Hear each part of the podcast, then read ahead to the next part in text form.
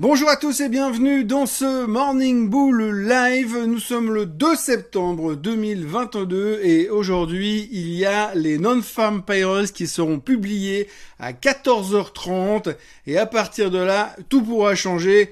Je vous souhaite une excellente journée, une très bonne fin de semaine et à lundi. Non, je déconne, mais c'est vrai qu'aujourd'hui, euh, la grande nouvelle, le gros truc de la journée, comme tous les vendredis, presque, j'ai envie de dire, c'est les chiffres de l'emploi.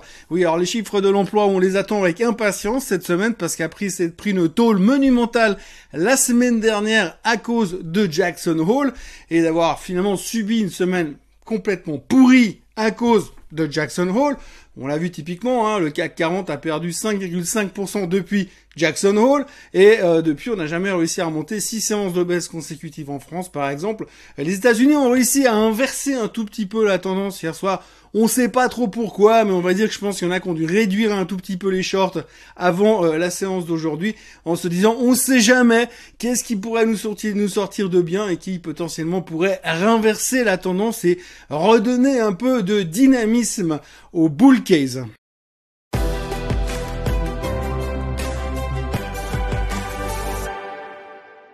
Et pour l'instant, il faut être très franc, il faut être très clair entre nous. Il n'y a pas vraiment de choses très très positives à attendre. Pourquoi? Eh bien, simplement, on a déjà touché deux mots. Aujourd'hui, on attend 318 000 créations d'emplois, un taux de chômage à 3,5%. On est proche du plein emploi aux États-Unis, tout va bien. Mais, mais attention, si ça sort en dessus de 318 000, il faudra voir de combien on est éloigné. Comme depuis quelques mois, on nous a quand même habitués à se gourer de 250 000 à 300 000 jobs, euh, tout peut arriver. Mais globalement, ce qu'on attend cette fois, ce serait l'idéal. J'ai envie de dire que le seul scénario idéal que l'on puisse sortir aujourd'hui, c'est tomber pile sur les 318 000, ce qui est à peu près aussi probable que tirer les 7 numéros corrects à l'euro million. Mais en gros, ce qu'il faut espérer, c'est qu'on soit pas trop loin des attentes. Si on est trop en dessus, la réaction du marché, ce sera Oh my god, Powell va devoir monter encore les taux massivement parce qu'on est en pleine inflation, le marché explose, eh bien l'économie cartonne, donc du coup il faut absolument freiner tout ça, donc il faut s'attendre à une hausse en tout cas de 75 basis points le 21 septembre, voire peut-être même carrément 1% pour essayer de calmer cette maudite inflation. Bon, ce qu'on comprend pas dans l'histoire, c'est que les taux, la hausse des taux et l'effet direct sur l'inflation prend quand même du temps. Hein. C'est un peu comme un paquebot, j'ai déjà dit plusieurs fois.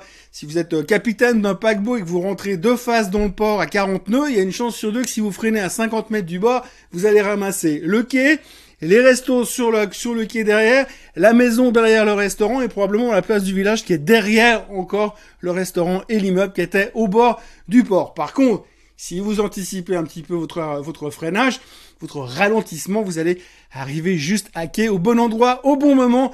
C'est un métier, ça s'apprend. Et eh ben les taux, c'est pareil. Si vous montez les taux, faut pas vous attendre à une réaction immédiate de l'inflation. Boum, 3% de moins, c'est pas comme ça que ça marche il y a de l'inertie. Et si les chiffres sont nettement en dessous des 318 000, on va se dire, oh mon dieu, c'est la récession, c'est une catastrophe, on va tous mourir. Et en plus, la Fed n'en a rien à foutre parce que tout ce que veut la Fed, c'est faire baisser l'inflation. Donc, si on est mauvais, on n'attend pas d'aide de la part de la Fed et ça, on ne sait plus comment faire. Hein. Ça fait depuis 2008 que sans la Fed, sans les banques centrales, on ne sait plus comment s'en sortir dans les marchés. Donc, ce serait mauvais. Par contre, si c'est trop bon, eh bien, on va paniquer parce qu'on va dire la Fed va nous massacrer lors du prochain meeting et celui du mois d'octobre et celui du mois de novembre.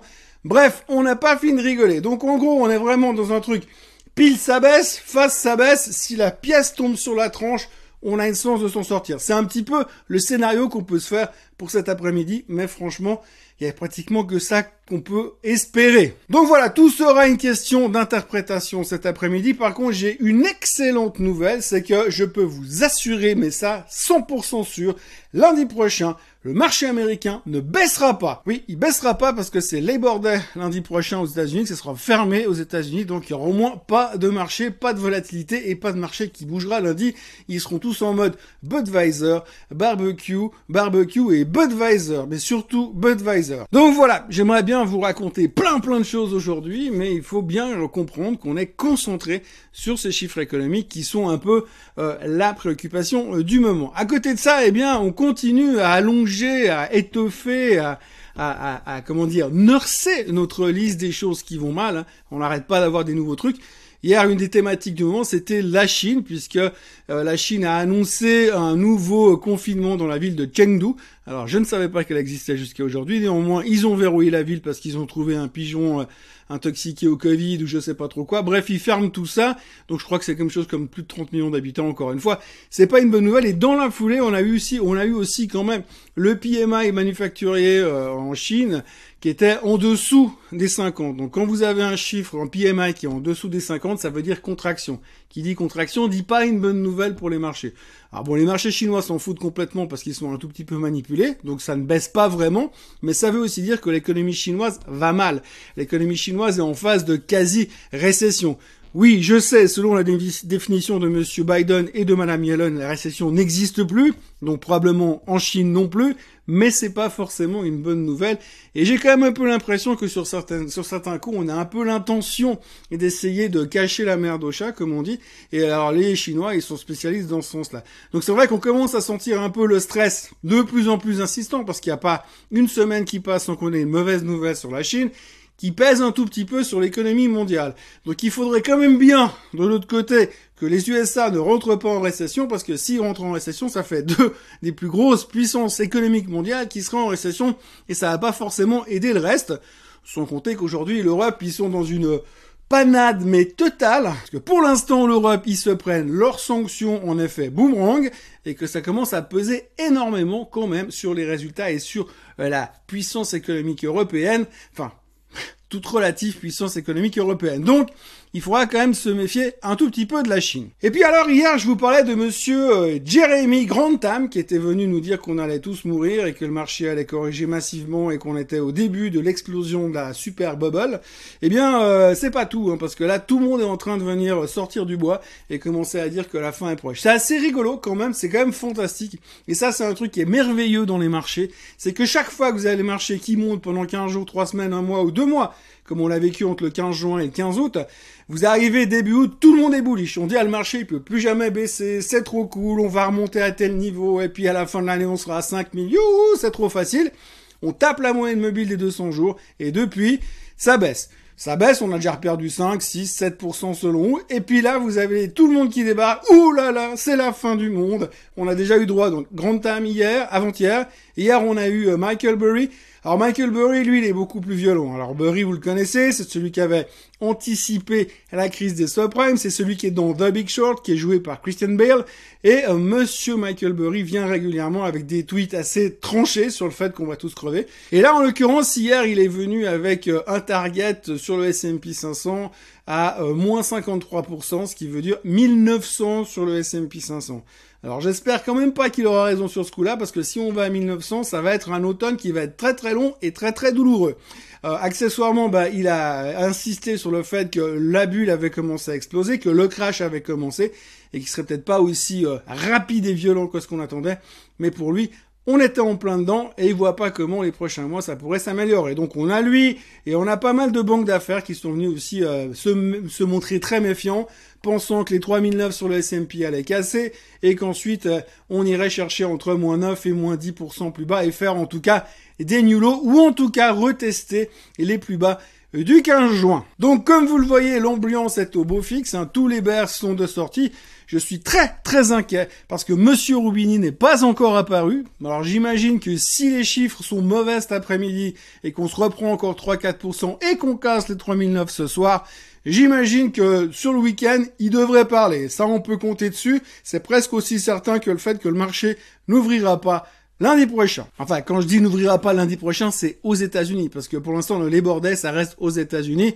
On a déjà récupéré Halloween, on va pas en plus le récupérer le Labor Day. Voilà, euh, grosso modo, c'est une petite journée qui commence. Pour l'instant, les futurs sont inchangés, le Bitcoin est inchangé, l'or est inchangé, le pétrole est inchangé. Il ne se passe strictement rien. Tout le monde est comme ça.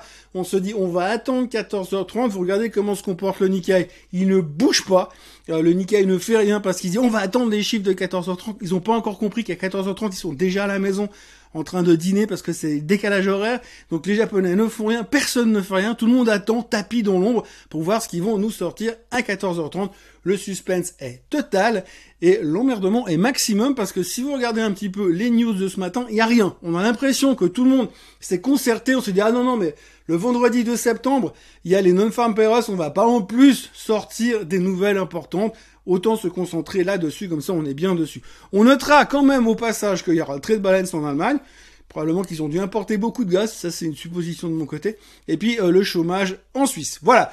Voilà, c'est à peu près tout ce qu'on peut dire euh, ce matin. Non-farm payrolls, non-farm payrolls, et puis un peu non-farm payrolls, donc 318 000 créations d'emplois. Si c'est trop en dessus, c'est pas bon. Si c'est trop en dessous, c'est pas bon. Si c'est pile dessus, c'est un miracle. N'oubliez pas de vous abonner à la chaîne Suisse Côte en français. N'oubliez pas de liker cette vidéo. N'oubliez pas de revenir tout à l'heure. Il y aura le Swiss Bliss en Suisse. le Swiss Bliss en France-Suisse. Et puis ensuite, euh, bah, c'est le week-end. Donc je vous souhaite une très belle journée, un très bon vendredi.